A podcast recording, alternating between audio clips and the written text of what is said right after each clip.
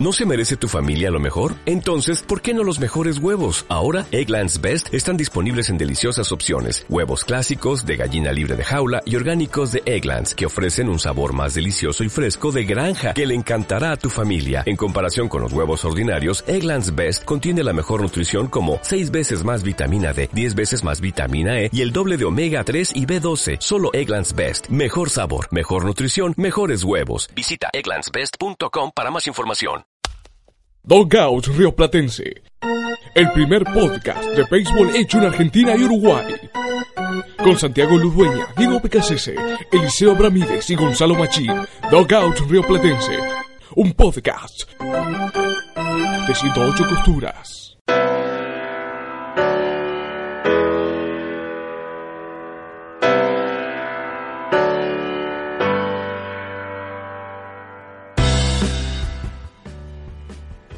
Bienvenidos a todos a un nuevo episodio de Dogout Río Platense, un podcast de 108 costuras. Santi es mi nombre y estamos de regreso otra vez tras 15 días sin podcast. No es que estamos interpretando que hay off-season y que a raíz de ello estamos dejando pasar 15 días.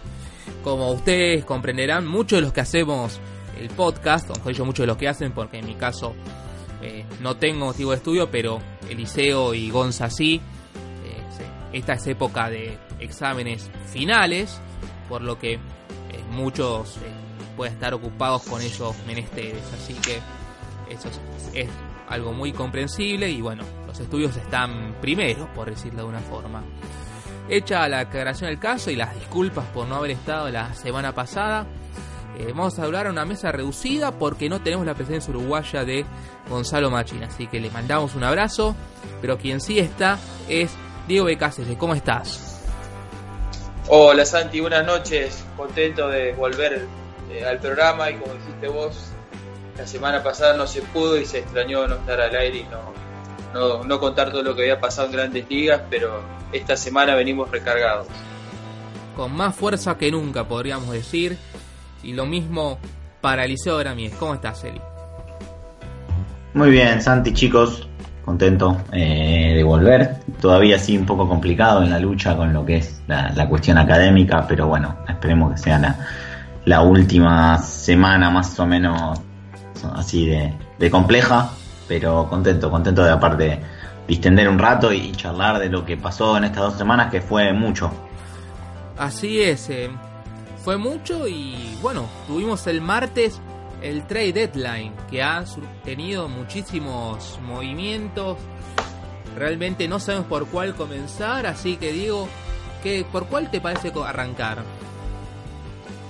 Eh, yo voy a hacer una especie de ranking personal. Eh, tengo un borrador con eh, la mayoría de, de, los equipos, lo que, cómo se reforzaron.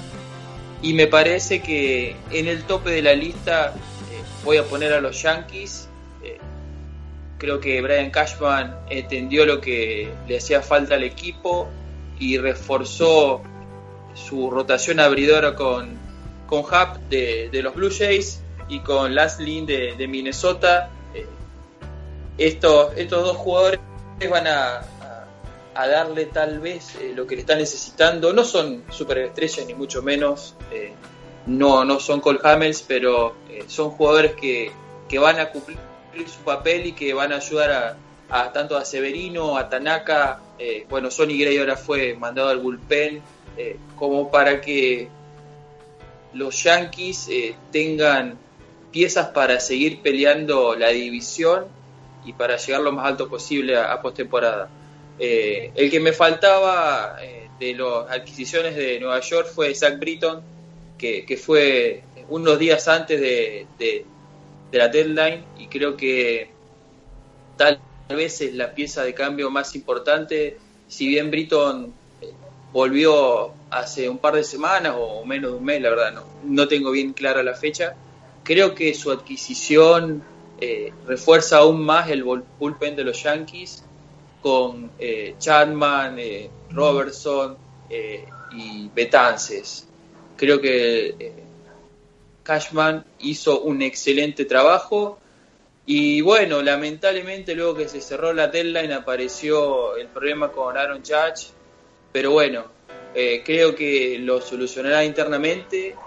Y algo muy, muy positivo del equipo y, de su general manager que no entregó a sus mejores prospectos a cambio de, lanzadores eh, que, tenía que los que, tenía disponible.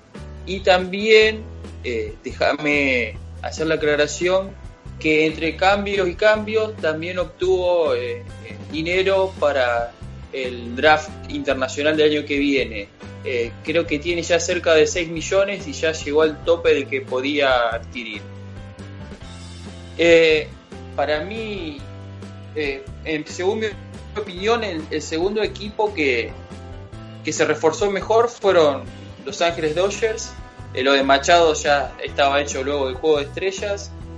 Al fin adquirieron al segunda base que tanto querían, que fue Brian Dozier. Eh, esta temporada baja no, pero la anterior se rumoreó mucho que, el segunda base de Minnesota podría terminar en Los Ángeles no se dio el cambio por alguna cosa o por otra. Y bueno, el, tema de las lesiones y la falta, la falta de rendimiento de Logan Forsythe en el equipo angelino hicieron que, Los Ángeles vaya vaya por el segunda base de los Twins y casualmente mandaron a su segunda base o que iba a ser titular a, Minnesota. El tercer jugador que llegó y particularmente no me gusta es el relevista John Axford, eh, pero más allá de eso creo que hicieron una buena, eh, una buen, un buen trabajo en los refuerzos.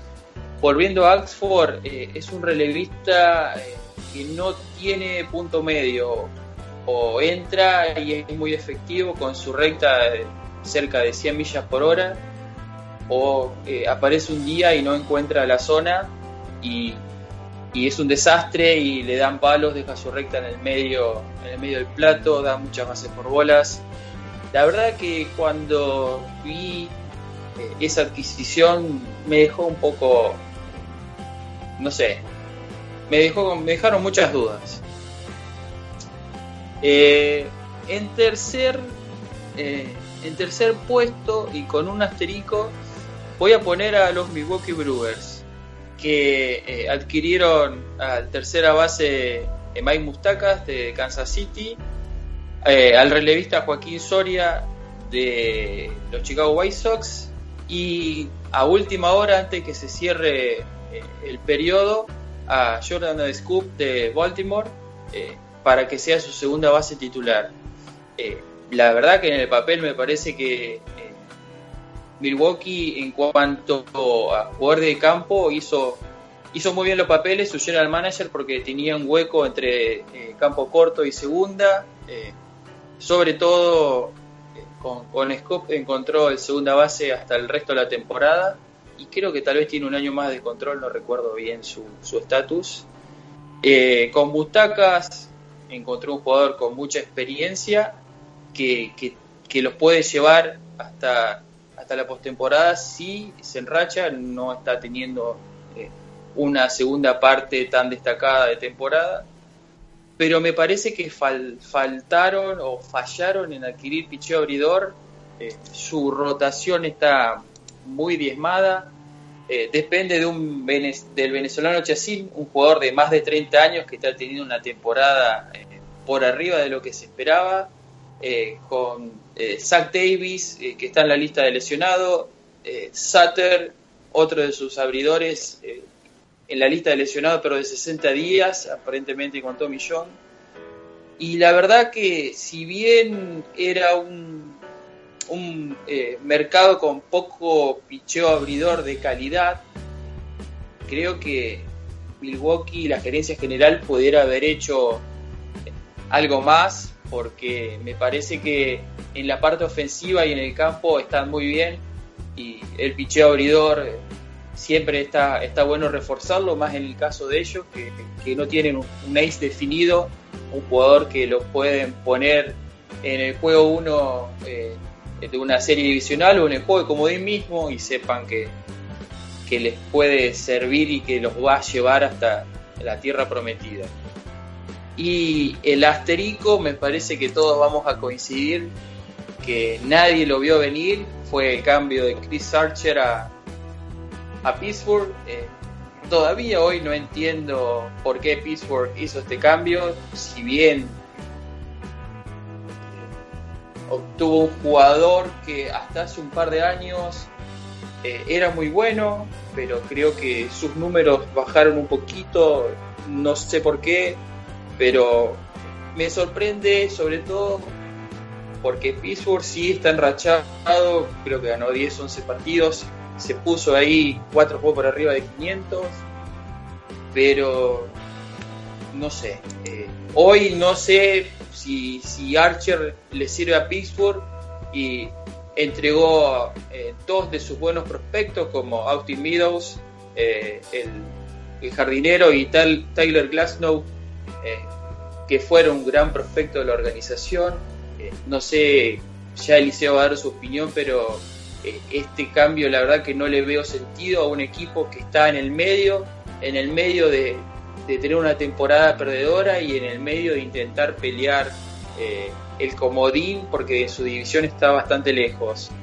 Eh, esto sería más o menos mi, mi ranking de los demás equipos de los Cubs. Me gustó que, que contrataron al, picheo, al pitcher Cole Hamels, creo que necesitaban un abridor de experiencia. De los Phillies me parece que Wilson Ramos le viene eh, de maravillas por la experiencia que tiene. Los d me gustó el regreso de Ziegler y de Atlanta eh, me gustó mucho que refuerce su rotación abridora con Gaussman. Eliseo. Voy a empezar un poco por lo que terminó Diego, hablando de, lo que es Atlanta. Después voy a pasar también a lo que me pareció bueno y no tan bueno en este trade deadline. Eh, hablaba justamente de Atlanta, Diego hablaba de Gaussman, quería hacer mención de eso porque me parece que, que con, entre comillas, otro presupuesto o decidido a, tener otro gasto, eh, Atlanta se reforzó muy bien, entendiendo que su situación no es similar a, por ejemplo, la de los Dodgers o, o la de los Yankees, por ejemplo, o, o mismo la de los Cubs, sino que los Braves en realidad están en un proceso de reconstrucción que creo que se encontró quizás con un gran momento un año o, incluso dos, pero sin dudas uno antes de lo esperado. Y porque de hecho lo hemos hablado al, principio cuando hicimos las previas, que Atlanta era un equipo que iba a ser interesante para ver, pero que uno no creía que, pudiera estar en, la, pelea para llegar al béisbol de octubre. Eh, ayudados también por el mal momento de los Nationals eh, y por una división que ha quedado realmente trastocada. Eh, pero no, no por quitarle mérito a, a los Braves, sino todo lo contrario. Eh, se encuentran hoy en la situación de, de, estar con grandes chances de llegar a, a la postemporada, pero de nuevo entendiendo que en realidad su, por decirlo de alguna forma, su, su año no es este y no, no, están en modo ganar ya sí o sí. Eh, buscaron cambios que quizás fueran un poco más baratos, entre comillas, y, y buscan apuntalar no solo para ahora, no han traído drásticas mejoras para lo que es el año 2018, pero sí han traído ayuda y, y han traído nombres que pueden ser importantes también en años posteriores.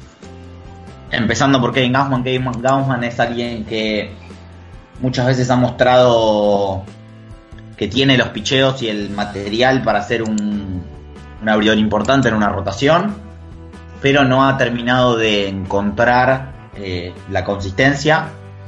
También es cierto jugar una división muy dura y, lo va a ayudar mucho a moverse de división. Eh, entonces, suman por ese lado la pieza de Kevin Gausman. Se aprovecharon realmente de, los Orioles, cuyo, si no recuerdo mal, fue el general manager, declaró que, que le parece mejor tirar abajo la casa y hacer una nueva que tener una casa que está toda rota como es sin dudas Baltimore y tratar de cambiarle el techo.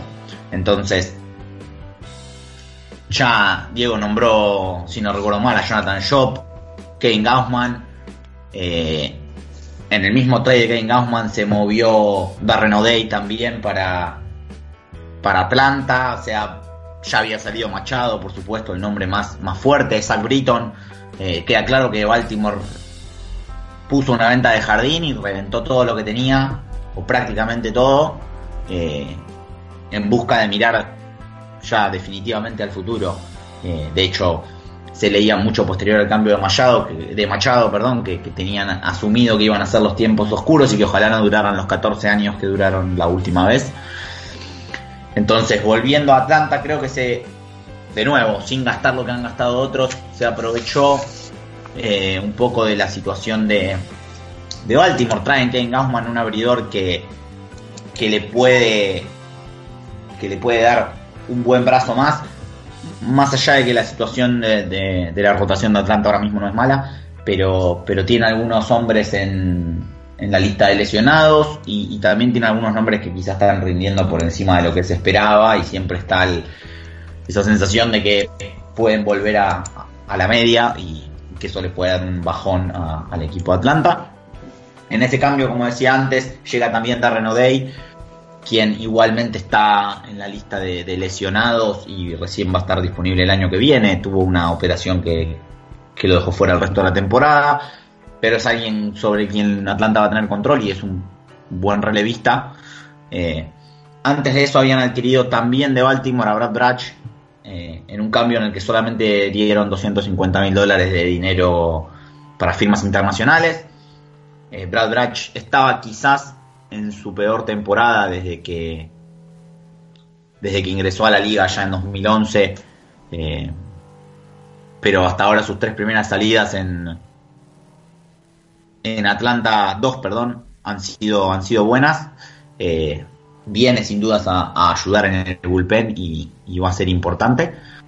Después, otra, otra pieza que agregó Atlanta, eh, en la cual entregó tres nombres, pero nombres que quizás en Atlanta no, no tenían mucho futuro, eh, fue Adam Duval, el outfielder de, de los Reds, quien viene a, aportar lo de siempre, posiblemente es un bateador bastante inconsistente, pero que tiene eh, poder en el bate. Y, y Atlanta hoy por hoy, si bien tiene un buen line-up, no le viene mal agregar un bate más de poder para estirar el line-up y para tener eh, más posibilidades respecto a eso. Ya se ha hablado de que cuando se enfrenten a lanzadores zurdos, Acuña va a jugar en el jardín central, Duval va, va a ser titular en el platoon y jugando como left fielder. Y, las piezas que fueron a cambio fueron Preston Tucker, que tuvo un buen principio de temporada, eh, y después eh, Lucas Sims y... Perdón. También Lucas Sims, quien en algún momento fue un prospecto importante, pero no está hoy por hoy en el en su mejor momento eh, en las ligas menores. Eh, además de que no, no tenía realmente quizá un lugar eh, a futuro en Atlanta. Puede terminar siendo una buena pieza para Cincinnati, pero fuera de eso su, su lugar en, en, Atlanta no, no parecía estar. Sobre todo teniendo en cuenta que como abridores, bueno, la llegada de Kane Gaussman, Julio Terán, eh, Mike Soroka, Max Fried, la situación de Atlanta es buena en el picho abridor y también el relevista Matt Whistler, que puede también ser útil para Cincinnati, no lo era eh, para Atlanta, en definitiva me parece que es un buen cambio. Y, ya que hablábamos de Kevin Gaussman y, de cómo los números quizá no, no apoyan a, lo que le hemos visto en su carrera, eh, lo que le hemos visto en, en, condiciones, creo que es bueno pasar al cambio de Chris Archer. Eh, quizá el, el abridor más importante que se movió eh, hubo mucho, mucho debate respecto al hecho de que se lo que algunos todavía lo consideran un abridor de elite y los números es cierto que ya no lo soportan eso, esa narrativa, especialmente en las últimas dos temporadas, pero sí no hay que dejar de ver eh, los números de Chris Archer cambian mucho cuando es la cuando eran juegos contra equipos de su división de la, del este de la americana contra cualquier otra eh, dar un pantallazo, su era era de 4-0-2 contra el este de la americana, 3-40 contra el resto de la liga. Su, su whip era 1-28 contra 1-18 y sus ponches suben de 9.3 a 10. Eh, similar a lo de Gaussman, eh, una división muy dura, eh, además de que se está moviendo no solo de una división muy dura, sino a una de las divisiones posiblemente más flojas o, con equipos irregulares como es la central de la, de la Nacional. parece un movimiento interesante de Pittsburgh. Por supuesto caro, por lo que decía Diego, de que el picheo abridor considerado de calidad escaseaba, lo cual hace quizá más incomprensible la decisión de, de los Mets de no mover a ningún lanzador. Ya sea Syndergaard, eh, ya sea de Grom, yo personalmente hubiese inclinado por Syndergaard, creo que pese a no estar en un tan buen momento como, como de Grom, quizá por nombre se podía llegar a conseguir el, mismo pago o más, y, si bien era duro eh, deshacerse de, una pieza de, de esa importancia, me parece que en en un mercado tan escaso, eh, los Mets tenían la oportunidad de tratar de hacer un muy buen cambio. Eh, definitivamente no, no, lo hicieron. Y saliendo de eso, eh, comparto plenamente los, nombres que daba Diego como, como ganadores un poco en el trade deadline, al menos entre los contendientes, como es lo de los Yankees, que que agregan quizás en J. Hub y en Lance Lynn dos abridores no estelares, confiables, quizá hasta promedio, pero un pro, ya sabemos que un promedio que se come 140, 150, en este caso, bueno, menos, eh, porque estamos ya al final de la temporada, pero que, que se come un montón de innings es importante, sobre todo ahora, cuando es importante pensar no solo en en la clasificación, sino también en, tener los brazos importantes lo más descansados posible, sobre todo teniendo en cuenta que si nada cambia, eh, los Yankees van a jugar el juego de comodín, entonces, si bien es verdad que falta y la distancia no es tanta con Boston, van a jugar un juego de comodín, entonces lo ideal es llegar con los brazos lo más descansados y llegar con Severino y suponiendo que tendría que ser el abridor en ese juego al 100%. Eh, y por último, en lo que son los ganadores, pero en este caso no tanto, lo que decía Diego de los Dodgers, ya la primera salida de John Axford para Los Ángeles eh, fue realmente mala. Eh, solo pudo sacar un out, le hicieron seis carreras. creo que llega porque era parte del cambio, en definitiva era algo que, que un poco se tenían que comer, por así decirlo, eh, pero vendrá a tratar de dar descanso cuando los Dodgers tengan, se supone, ya atada la división y, y no estén luchando quizás en, los últimos, los últimos partidos por, por nada.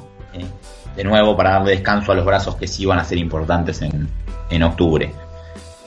Me gustó, lo habíamos hablado entre nosotros en la semana, lo mencionaba Diego, nada para agregar, solamente que me encantó el cambio de Brian Dozier que, que hicieron los, los Dodgers. Quedará a ver qué sucede si Justin Turner vuelve bien, pero es evidente que han perdido un poco la fe en que eso suceda en esta, en esta temporada. Y por el otro lado, quedará a ver qué hacen los Orioles con todo lo que han recibido eh, en toda esta toda esta gran cantidad de cambios que hicieron. Me parece también bueno para reseñar por, por otro equipo que lucha por meterse en la, la postemporada y también quizás sorprendiendo. Los Phillies, eh, sumando a Wilson Ramos, eh, me parece un buen movimiento.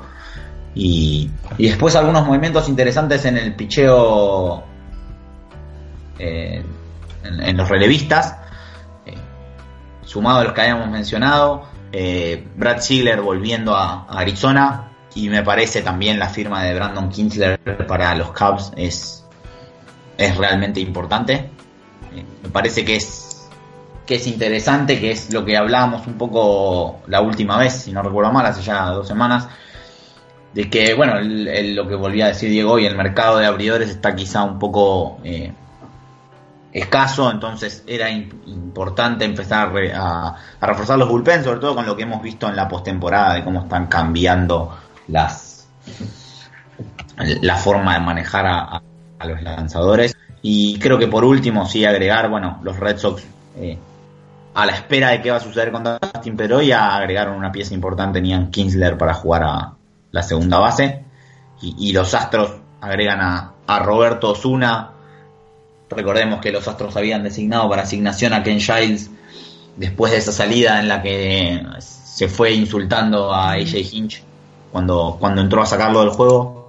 Eh, contrataron a Osuna, si no me equivoco, tiene que volver hoy o mañana de su suspensión por su por su arresto por violencia doméstica. Es realmente un nombre importantísimo para Houston dentro del campo para lo que para lo que le puede dar de acá de acá en adelante. Perfecto, ¿alguno más le quedó algo en el tintero? Santi, yo omití mencionar a, al refuerzo que, tiene Boston, que es eh, Nathan Ovaldi, que llegó de Tampa. Eh, Ovaldi volvió este año, luego de estar inactivo en 2017 por cirugía Tommy John, y justamente ayer eh, lanzó contra los Yankees y eh, dio tres, perdón, ocho entradas completas, tirando muy buenos lanzamientos y creo que los mantuvo en cero, si mal no recuerdo. Eh, la verdad que eh, Boston adquirió una pieza muy importante porque Ovaldi, Ovaldi perdón, le da versatilidad.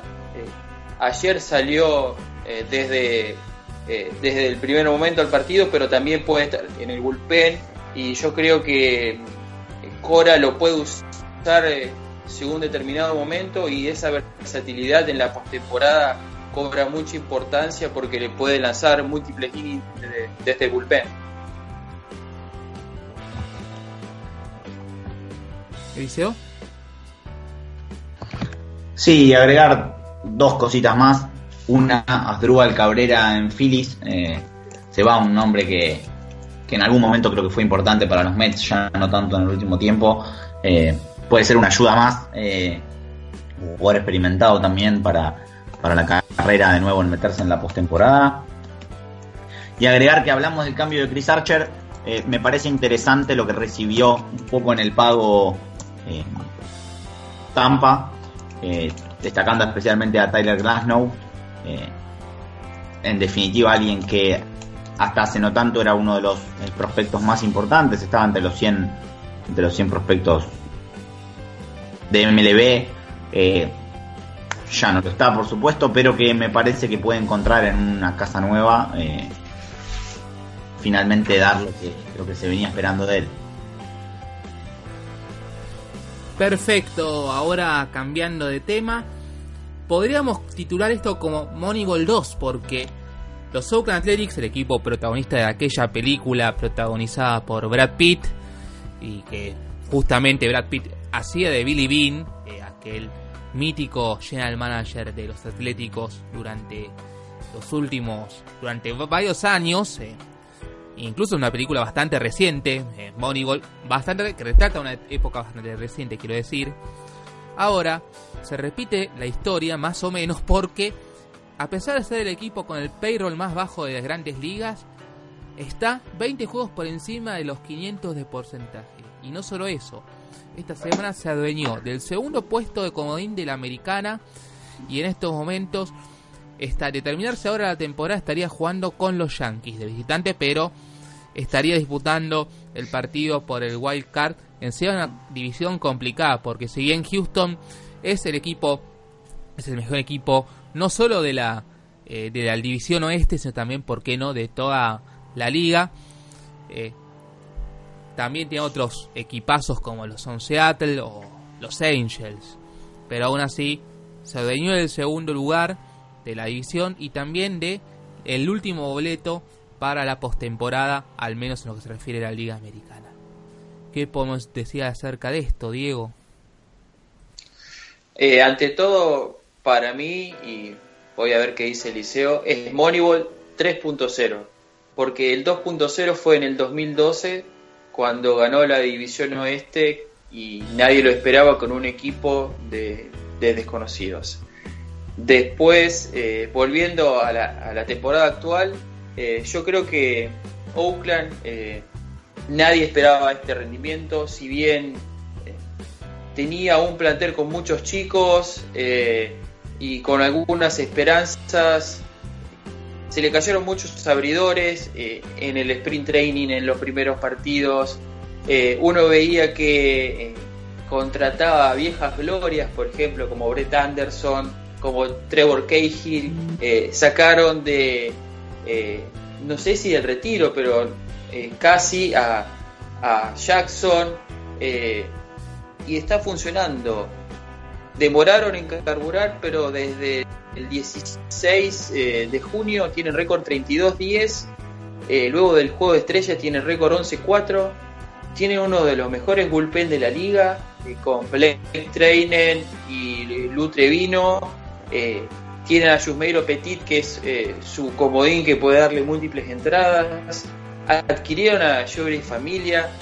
Tienen a Bob Melvin desde hace muchos años y es un manager eh, que entiende perfecto cómo es el concepto de Moneyball y lo que tiene que hacer cada vez que su equipo necesita ganar o cada vez que cambian los abridores de zurdo a derecho, derecho a zurdo.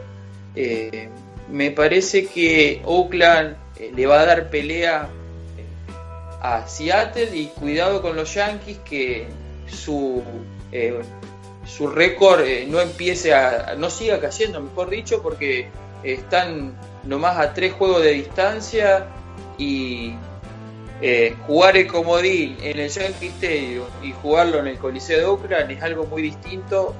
Será muy difícil porque seguramente eh, los Yankees tendrán a, Severino en el montículo y Oakland a, John Manaea, pero todavía falta mucho.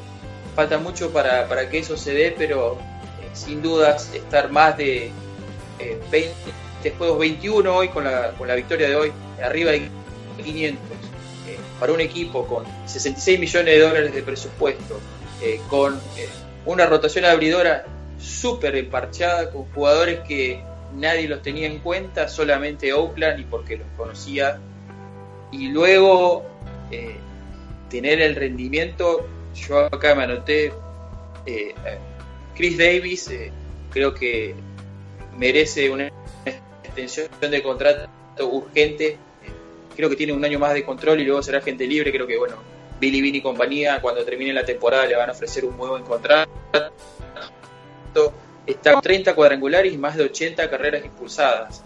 Eh, y viene de dos años seguidos de hacer más de 40 vuelas cercas. Así que está, está teniendo un rendimiento parejo en los últimos años.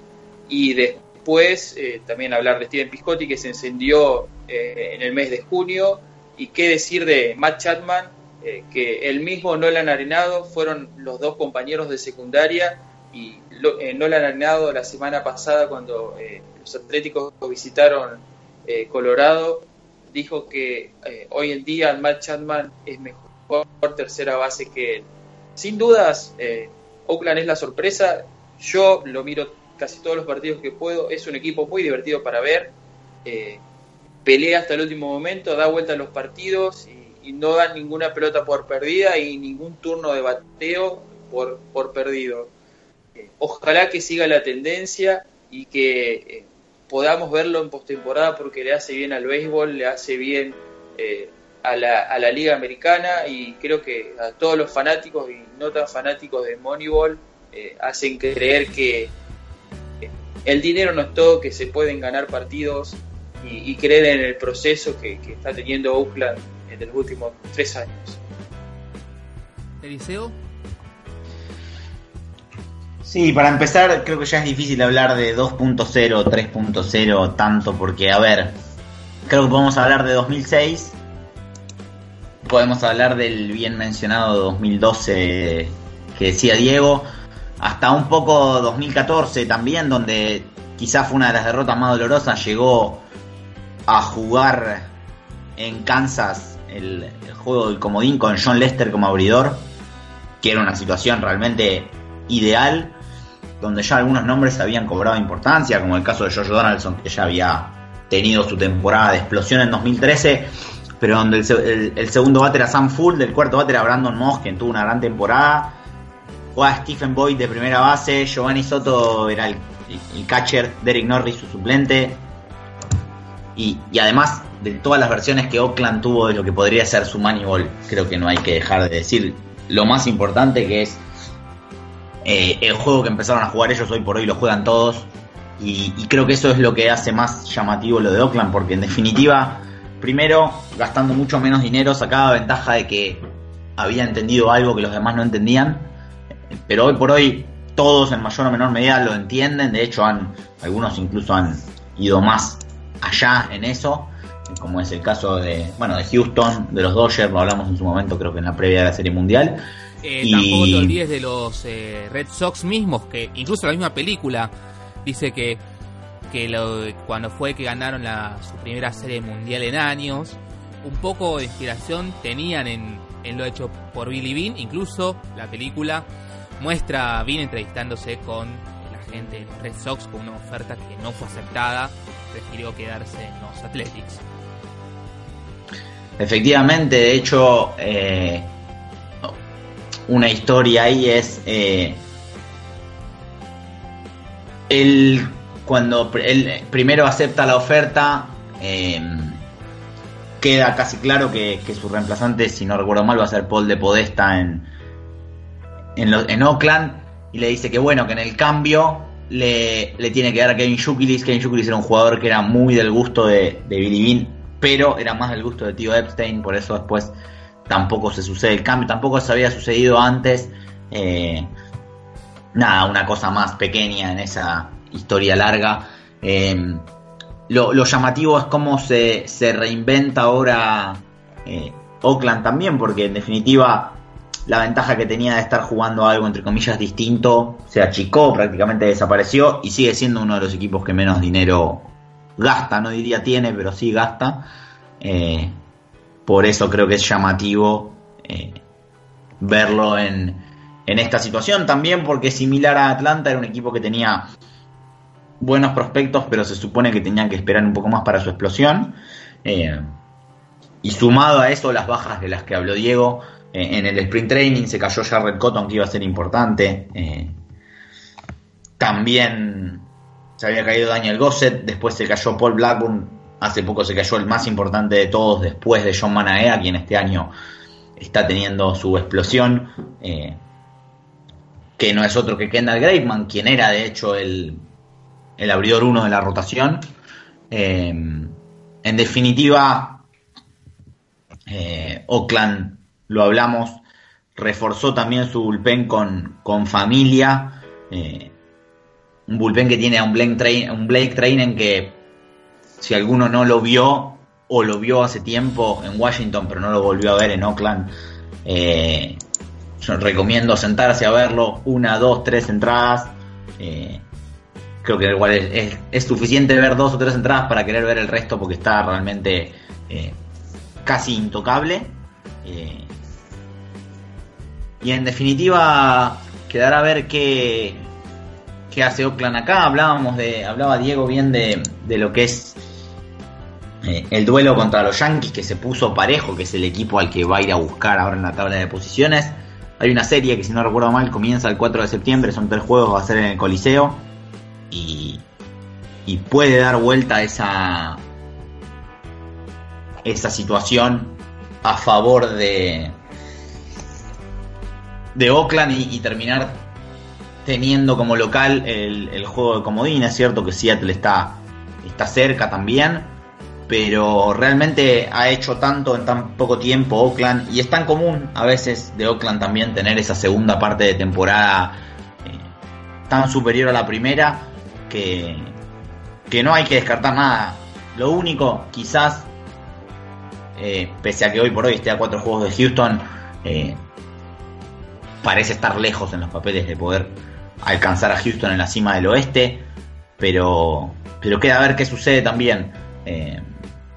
En definitiva, Oakland viene en franca levantada y, la pelea por el, por el comodín va a ser entre no tantos equipos, pero sí me parece que va a ser muy fina y va a estar muy apretada.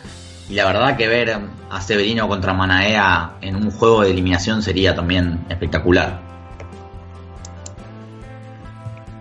y agregar una sola cosa, perdón Santi, y agregar una sola cosa, Diego hablaba de los 30 cuadrangulares de Chris Davis, eh, ya son 31, ayer dio el 30, hoy dio el 31 porque no, no para un segundo el, bateador designado de Oakland. Bien, ahora nos vamos con las noticias y con las cortitas que tenían las grandes ligas.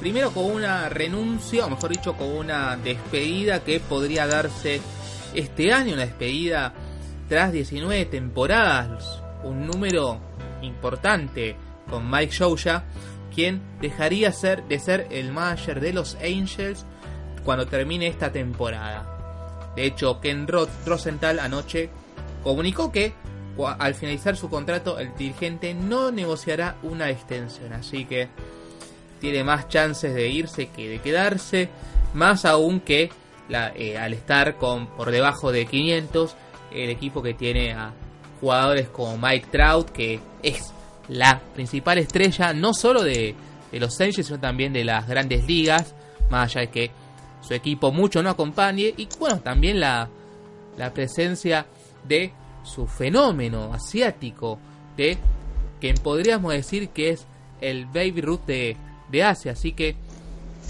podríamos considerar que es un movimiento, no sé si sorpresivo o no, pero sin embargo eh, se ve, se vendrían nuevos aires en la franquicia de Anaheim. Diego. Bueno, Santi, primero eh, lo inflé demasiado, Tani, me parece. Lo inflé demasiado, pero es hablando de la distancia, claro. no, no, no, pero no voy a hablar de Otani. Eh, primero, eh, sobre esta noticia, eh, hoy cuando llegó a la rueda de prensa a, Cleveland, Georgia, se encargó de desmentirlo. Me parece que de manera, tal vez como para no preanunciar o predisponer a su equipo de manera distinta, que sepan que se va porque yo creo que, eh, por más que él lo haya desmentido hoy, se va a ir. Me parece que 19, 19 años son mucho tiempo. Eh, creo que ya hace varias temporadas que tal vez él debería haber seguido, pero bueno, estaba bajo contrato y, y, el dueño Arte Moreno dijo que mientras eh, su manager tenga contrato él iba a seguir por, por el respeto y por, por ser Mike de Siosia. yo creo que es el momento justo que se vaya, porque como dije antes, cumplió un ciclo, creo que es un manager de la vieja escuela. Eh, si no recuerdo mal, cuando estaba Jerry Dipoto habían salido a la luz un par de rumores que, que Dipoto, un manager de sabermetría, le entregaba a Scouting Report a, su, su, eh, eh, su dirigente y Sioya se encargaba de, de desecharlos, no le hacía caso y llegado el caso perdón por repetir la palabra, eh, cuando Arte Moreno tuvo que elegir entre su manager de más de 10 años eh, con el equipo y su general manager, eh, eligió con, el que estaba en el dugout y, y Dipoto fue despedido y ahora está en Seattle.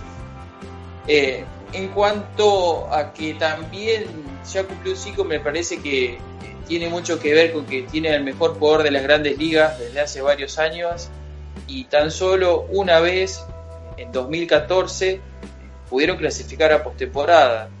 Eh, intentaron reforzar el equipo con George Hamilton, intentaron reforzarlo con Albert Pujols y claramente me parece que el dinero no fue el problema en Anaheim.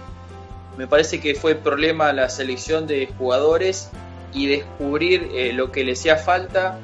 Esta temporada creo que es un claro ejemplo de que hay cosas que se están haciendo mal porque se sabía que los Angels no tenían una buena rotación abridora y que dependían de, de Gareth Richards, eh, de que vuelva bien de sus lesiones, que lo charlamos en el programa anterior, eh, está para hacerse la Tommy. Dependían de Matt Shoemaker, que creo que no sé si pichó algún partido, que también tenía una lesión bastante severa dependían del novato Tani, que iba a ser un jugador que iba a lanzar una vez por semana. Y bueno, no hicieron los movimientos que, tenían que hacer. Y, bueno, eh, el, equipo está donde está. Yo creo que eh, tiene mucha influencia con el dueño y, ¿por qué no decirlo?, con los jugadores que llegan, porque con tantos años te puedes tomar atribuciones que, que otros tal vez no tienen. ¿Y qué vendrá ahora? Bueno, me parece que ya es hora que tal vez eh, se, se, retire el actual manager de los Angelinos. Ofertas no le van a faltar para dirigir en algún lado, pero me parece que sus 19 años en, en Anaheim eh, son más que suficientes. Un campeonato y, un par de, eh, de años en postemporada deja una, una buena marca a los Angels. Eliseo. Sí, eh, primero que nada, como decía Diego, Mike ya hoy eh, se encargó de rápidamente echar por tierra los rumores. Había un artículo de USA Today que lo que habla es que la decisión él ya la tenía tomada desde el Spring Training y que lo que quería en realidad era irse en silencio, digamos, un poco, que no, que no hubiera tanto, tanto ruido por, por el hecho de que se terminaba su ciclo. Eh, me parece que que quizá desmentirlo tiene que ver con eso, pero la realidad es que si lo quería hacer le han arruinado un poco la, idea de, irse en silencio. Eh, ampliaban en este artículo que su idea es irse en silencio de los Angels y ya no dirigir más. Eh, llevaba 19 años de carrera eh, en los cuales ganó una serie mundial, dos veces fue manager del año de la americana, uno de ellos en 2002 cuando ganaron la serie mundial, el otro en 2009. algunos datos más, bueno, por supuesto con 19 años era la es hasta ahora la estadía más larga que hay de algún manager en grandes ligas. En esa época ha habido 111 managers dirigiendo a los otros 29 equipos, de los cuales hay 20 más para agregar si incluimos los interinos. Hay 70 managers que han hecho su debut de 2001 en adelante y el equipo que más tuvo de 2000 para acá, los Marlins, tuvo 9 managers en, en el tiempo que Mike Shaw ya estuvo en los Angels. En definitiva, se va alguien que ha tenido una gran carrera, si, si es que esto efectivamente termina así. Y para ampliar, por último, eh, en lo que hablaba Diego de Jerry Poto, eh, cuando era general manager eh, de los Angels, el, problema empezó un poco en, en 2012 cuando Dipoto echó a Mickey Hatcher, quien era el, el hitting coach de, de los Angels. Se hablaba entonces de que después de esa temporada, la temporada 2013, eh, uno de los dos iba a dejar su lugar. Eh, esto no sucedió. En definitiva, Arte Moreno decidió sostener a ambos. Y, después llegó en 2015 eh, el problema que bien decía Diego de, la cuestión de cómo se, se, le daban las estadísticas, cómo Georgia y su equipo le daban a los jugadores las estadísticas que recibían de parte del equipo de Dipoto. Por esto fue que en julio de 2015 Dipoto termina renunciando a su puesto en, en Los Angels, pese a que eh, el dueño lo, quiso convencer. Eh, después de eso volvió de forma interina Bill Stoneman, quien fue quien contrató justamente a Mike Georgia antes del año 2000. Así que, en definitiva, una carrera que quizás sí esté un tanto agotada, ha habido muchos cambios y, se lo considera un manager muy tradicional. Eh, llegará seguramente a, su fin en, en esta temporada. Y, por último, por un como para ilustrar un poco en lo que decía Diego, bueno, lo de Gary Richards terminó en la Tommy John. Lo de Matt Shoemaker abrió un juego, cinco entradas, y después de eso no, no vio más acción. Recién ahora está de nuevo en su recuperación, se tuvo que operar de un nervio eh, en el mes de mayo, eh, así que realmente no ha salido nada tampoco para, para los Angels. Bien, y ya cerrando con el último tema de lo que se refiere a grandes ligas, o mejor dicho, con los últimos temas que tenemos, quedan dos, tenemos eh, cortitas de los Giants con Johnny Cueto que va a ser operado de Tommy John y el Kung Fu Panda Sandoval también se perderá lo que resta de la temporada por una operación en el muslo. Así que malas noticias para la escuadra de San Francisco que eh, se encuentra eh, en el cuarto puesto de la división oeste. si bien con récord por encima de, de 500, pero está lejos de, de Arizona, de los Dodgers y de Colorado. Lejos relativamente porque quizá una racha de victorias lo pueda volver a poner eh, en el tapete. Sin embargo, esas dos noticias eh, son un, un, golpe para sus ilusiones de poder lograr la remontada y clasificarse a postemporada. Diego.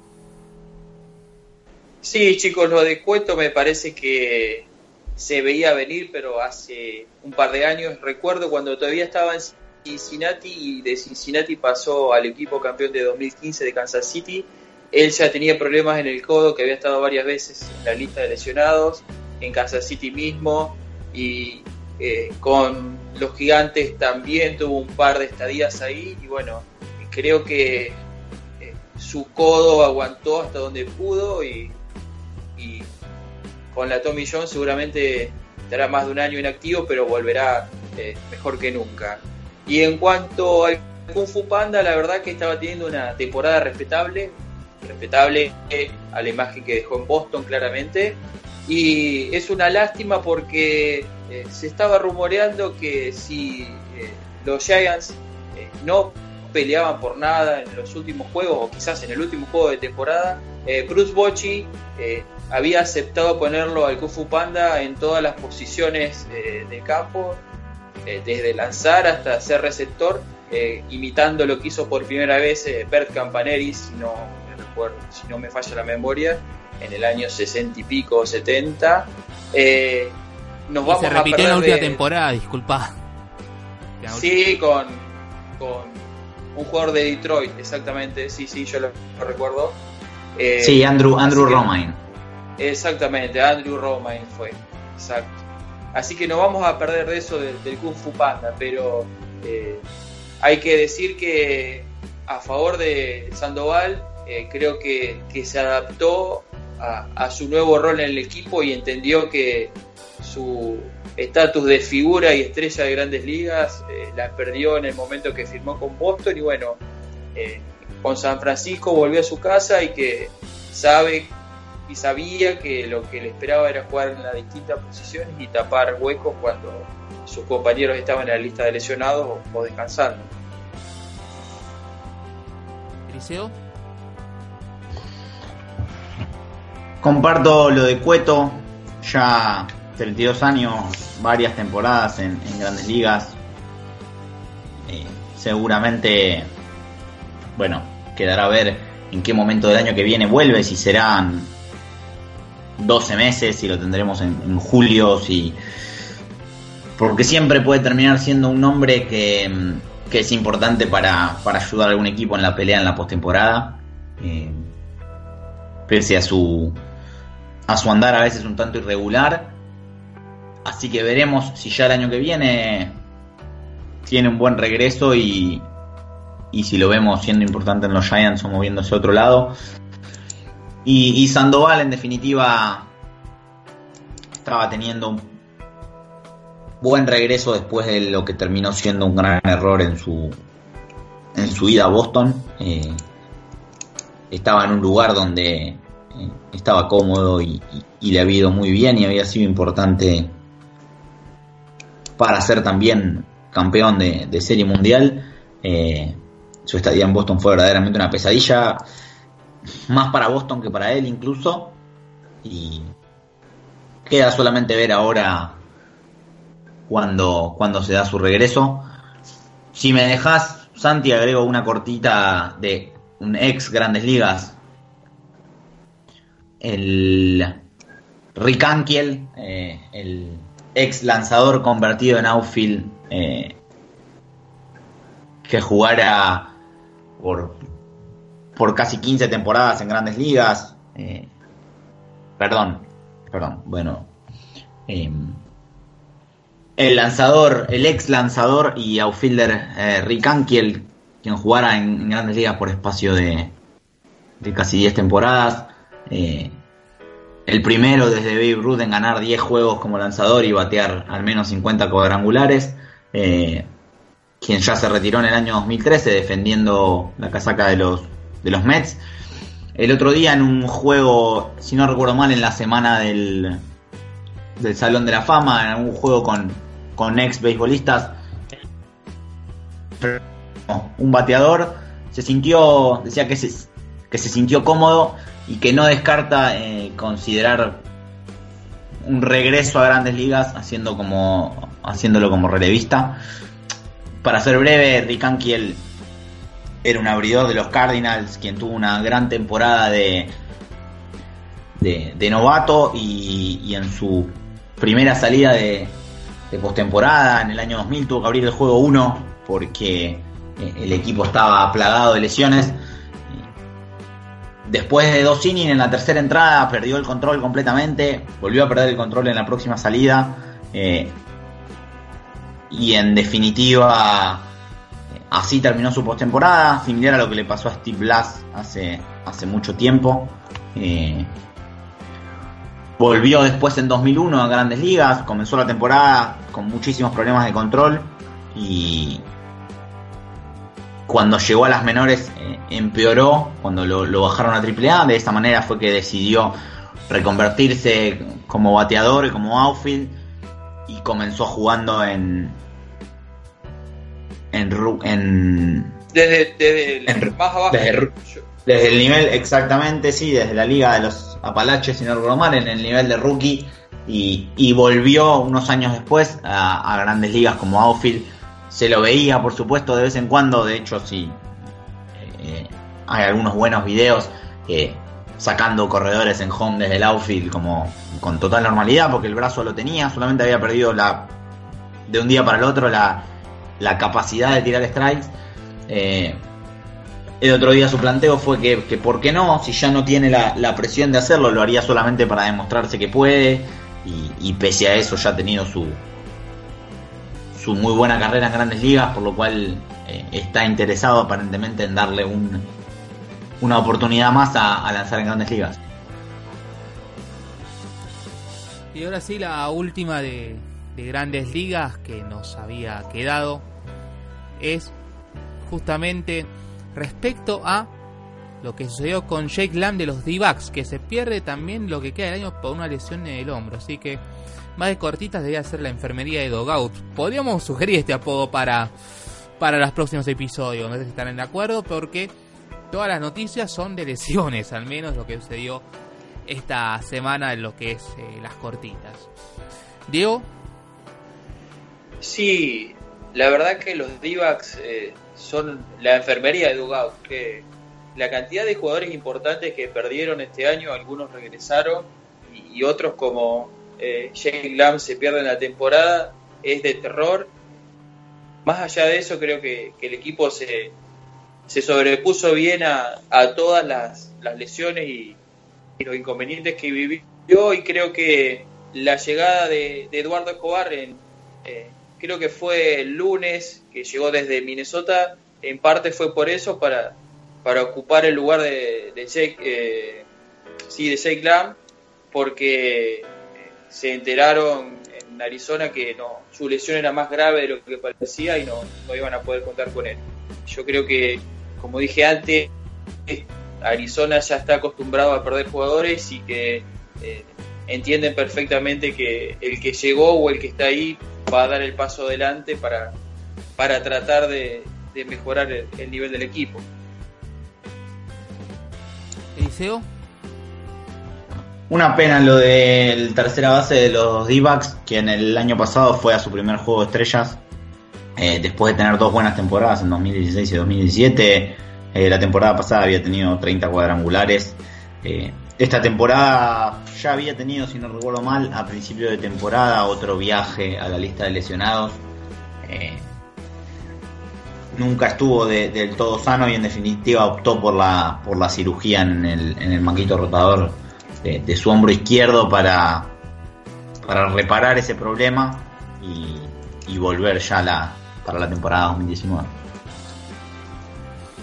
Bien, ahora nos metemos con el ámbito local, ya que hace 15 días, eh, mejor más que hace 15 días, hace 8 días, la... Va de vuelta. Ahora sí, yendo para Argentina, que hay novedades bastante interesantes. Tenemos por un lado al nuevo presidente de la Federación Argentina de Béisbol. Estamos hablando de Martín Mondino, quien al final no solamente fue el único candidato en hacer pública su candidatura, valga la redundancia, sino también que fue el único que se presentó, ya que bueno, también había rumores de que iba a competir con otros dos candidatos, sin embargo, fue la única lista presentada y terminó siendo escogido como el presidente de la Federación Argentina de Béisbol, en una nueva etapa que sin dudas va a ser nueva en todo sentido porque eh, ya se han hablado del tema del diálogo que, iba a mantener eh, la Federación Argentina de Béisbol con la Liga Argentina de Béisbol, más allá del distanciamiento que hubo en la primera temporada. Incluso el mismo Mondino había dicho que habían existido charlas con, con la LAB para, para mejorar eh, la relación y también, ¿por qué no pensar para una futura expansión? Porque, bueno, recordemos que Mondino es el actual presidente de la Liga Metropolitana.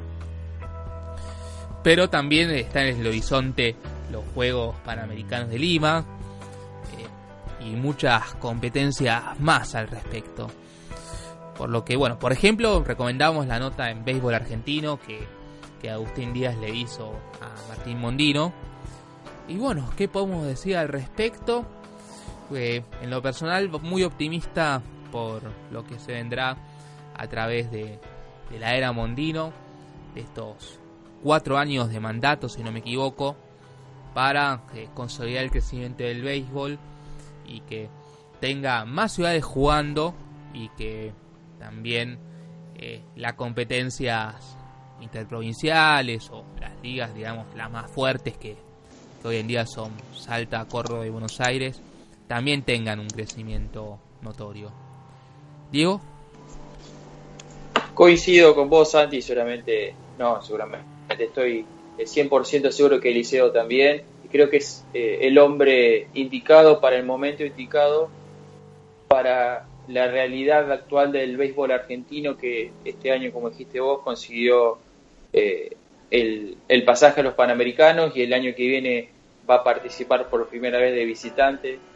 Y creo que lo que se leyó en la, en la entrevista que hizo Agustín eh, fue todo muy bueno, su plan estratégico también me dejó muy conforme. Y solamente eh, el tiempo dirá cómo será su gestión, creo que todos tenemos la mejor energía y las mejores eh, expectativas para, que cumpla un muy buen papel y que el béisbol de una vez por todas en Argentina comience a, tomar envión y que, que aproveche esta oportunidad, esta oportunidad de oro. Eliseo. Poco para agregar a lo que a, lo que decía Diego, realmente eh, optimistas, como decías vos también Santi, y, con muy buena energía tratando de darle para adelante. Em, lo hablamos en, su momento, está bueno quizás retomarlo cuando, cuando se lo eligió presidente de la Liga Metropolitana, un nombre y un hombre indicado porque por su capacidad eh, fuera del terreno, su capacidad de gestión, pero también porque, eh, porque jugó acá, porque ha jugado afuera, porque ha jugado en la selección y sabe también lo que, lo que significa eh, la camiseta, con lo bueno y, también con, con, las complicaciones que implica a veces. entonces me parece que es muy importante tenerlo, tenerlo de este lado. Además que para quienes quizá no estén escuchando y no, y no lo sepan, todo esto de lo que estamos hablando de que ha jugado acá afuera y en la selección no fue ni hace 10 ni hace 20, ni hace 20 años, sino hasta hace muy poquito tiempo, eh, lo cual también eh, lo muestra como alguien actual y, en definitiva creo que una, una chance importante para, para seguir con el crecimiento. Me parece que es además un muy buen momento teniendo en cuenta que estamos a, a un año de, de los Juegos en Lima.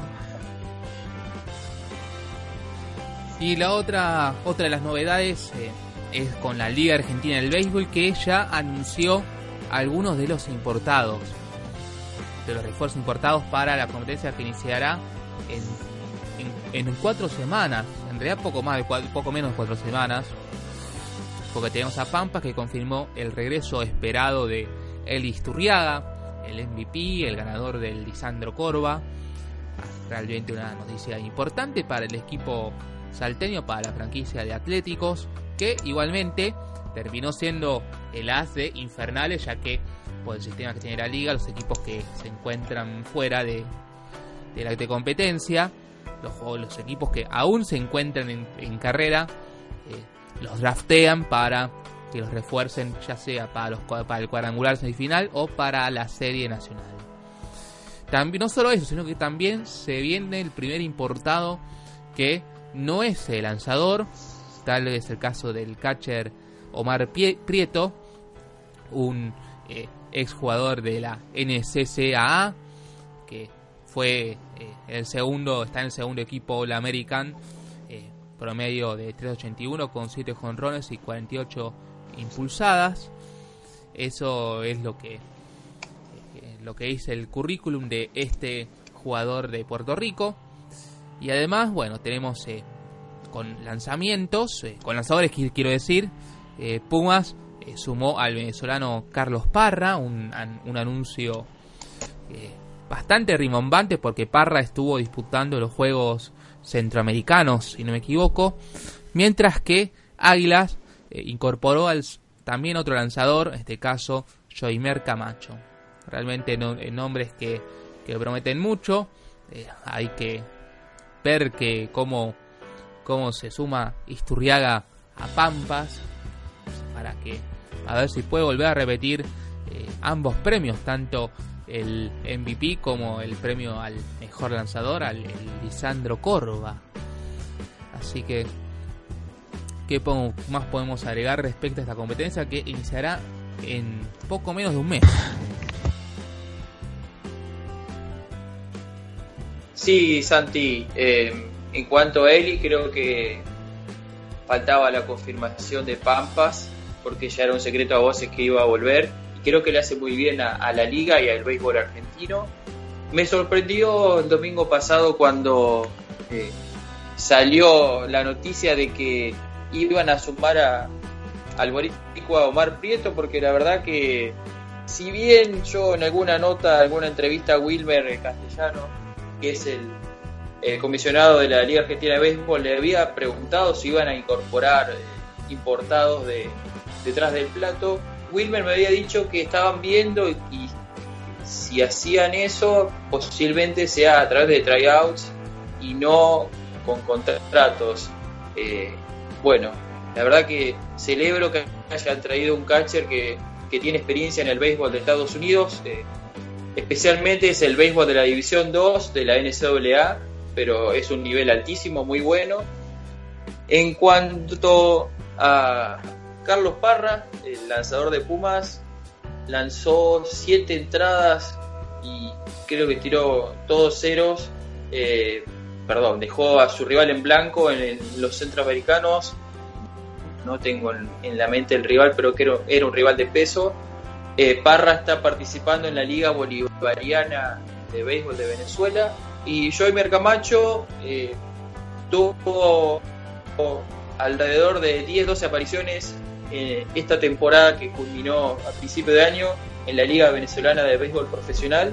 Eh, mayormente fue relevista, tuvo un era un poquito alta, pero bueno, eh, yo creo que ese tipo de jugador de experiencia, tanto Parra como Camacho y los Sudma Prieto, creo que le hace muy bien al béisbol argentino y sobre todo a, a nuestros bateadores que, que, van a ver y van a enfrentar lanzadores con mucha calidad eh, siempre pensando en el objetivo final que son los Juegos Panamericanos. Eliseo. Comienzo por completar lo de Carlos Parra. Fue en la victoria 2-1 frente a Cuba. Eh, permitió dos hits en siete carreras, eh, tres bases por bola, tres ponches. terminó 2-1 en victoria para, para Venezuela ese partido. Y, de quien estuve viendo también un poco más fue de quien mencionaba Diego al final, de Joymer Camacho, quien estuvo en, Caracas en esta última temporada, también en la 2016-2017. Antes de eso había estado en, San Marino, en, la liga italiana, en el año 2016, donde también fue tanto abridor como relevista, donde tuvo una muy buena temporada. Y para remontarse al, inicio profesional de Joey Camacho hay que ir a 2008 cuando, cuando firmó con los Diamondbacks y, jugó, bueno, Liga Dominicana en aquella temporada. Eh, el nivel más alto en el que llegó a, a lanzar fue en clase A en 2013 eh, en South Bend. Eh, después de eso ya lleva, una vez que quedó fuera, digamos, del béisbol de ligas menores, después de la temporada 2013, fueron cinco temporadas seguidas eh, jugando la liga venezolana de béisbol profesional para Caracas, a lo cual aparte ya se sumaban dos temporadas antes en las que había jugado 2011, la 2011-2012 y la 2012-2013. Es decir, que en definitiva es alguien con una eh, larga experiencia, eh, pero todavía joven, unos 27 años, y, que viene a aportar seguramente mucho para la liga. Y, después lo que decía Diego por último, eh, será vital ver a, cuántos jugadores de selección sea posible eh, jugar en este en esta temporada de la liga para que sumen aparte de lo que serán seguramente las la preparación internacional que, seguramente tendrá la selección eh, que tengan la, mejor preparación posible también semana tras semana en, en nuestro país de, cara a lo que van a ser unos panamericanos sin duda muy duros. Bueno, y quizá cerrando con otras dos. La primera, el surgimiento de una competencia, mejor dicho, una idea de competencia, ya que eh, no es que seamos un programa que, hable sobre rumores, ni, mucho menos, pero sí comentar que una fanpage, eh, que una ex fanpage de novedades de la Liga Metropolitana, se cambió el nombre a, eh, mejor dicho, tenía el que con el nombre Argentina Béisbol, ha publicado un sugerente eh, eh, posteo que dice comienza un nuevo camino, muy pronto en Buenos Aires, trabajando junto al béisbol argentino y la foto de perfil es una foto de un lanzador con la sigla LPBA, así que es algo bastante sugestivo, la verdad es que no sabemos mucho de eso, pero eh, seguramente en los próximos programas seguiremos develando el misterio, ¿por qué no?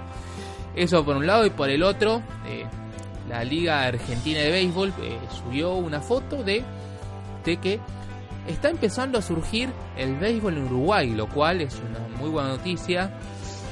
Pero es por ahora un proyecto que recién arranca. Igual, considerando también la, lo que hemos dicho siempre, la, migración eh, venezolana al resto de Sudamérica. Bueno, Uruguay son los países que más escogidos. Quizá eso pueda hacer que esto termine creciendo y que surjan, aunque sea tres equipos, para hacer una, una competencia, al menos entre ellos tres. Y más sabiendo que es un poco, no irónico ni raro, ni mucho menos, pero eh, la Liga de Fútbol Americano de, Uruguay eh, que Uruguay tenga liga de fútbol americano, pero, y, pero no de béisbol, considerando que el béisbol es un deporte histórico o con mucha más historia que el fútbol americano. Eso, por decirlo de alguna forma. Así que, dicho esto, no sé si alguien tiene algo más para agregar, alguna noticia de último momento. Eh, no, yo solamente decir sobre el tema de Uruguay que si Chile logró tener su liga profesional gracias a la inmigración tanto venezolana como cubana, creo que Uruguay puede copiar el modelo, el sistema o, adaptarse a, lo que puedan brindarle la, corriente inmigratoria de esos países y de otros países de, Latinoamérica y, y, por qué no, como decís vos Santi, tener al menos tres equipos y formar una liga para, para empezar a desarrollar el deporte en Uruguay. Sí, y otra cosa que, me generó bastante sorpresa es que los Rangers de Santiago dejan la, liga la liga chilena, lo cual es algo a mi criterio eh, bastante sorprendente, pero bueno, después se verá eh, cuáles son los eh, motivos que hicieron que, que uno de los equipos más importantes de la Liga de, de Béisbol Organizado de Chile haya, dejado, haya terminado dejando. Así que bueno, entonces, momento de despedida. A menos que Liceo quiera decir algo. No, por mi parte no. Perfecto. Entonces, bueno, eh, muchas gracias, Diego. Hasta la semana que viene, Santi. Un abrazo para Eliseo y esperemos contar eh, con, con Gonzalo ya para el domingo que viene. Hasta la próxima, Eliseo. Gran abrazo, Santi, Diego, a Gonza también a la distancia y, a todos del otro lado y será seguramente hasta el domingo que viene. Así es, que sea hasta el domingo que viene luego de dos semanas en donde hemos esperado 15 días entre un episodio y otro. Así que bueno, entonces en nombre de mis compañeros Diego Becasese y Liceo Bramies, esperando a Gonzalo Machín, se despide Santi Ludeña. Muchas gracias y nos encontramos en el próximo episodio.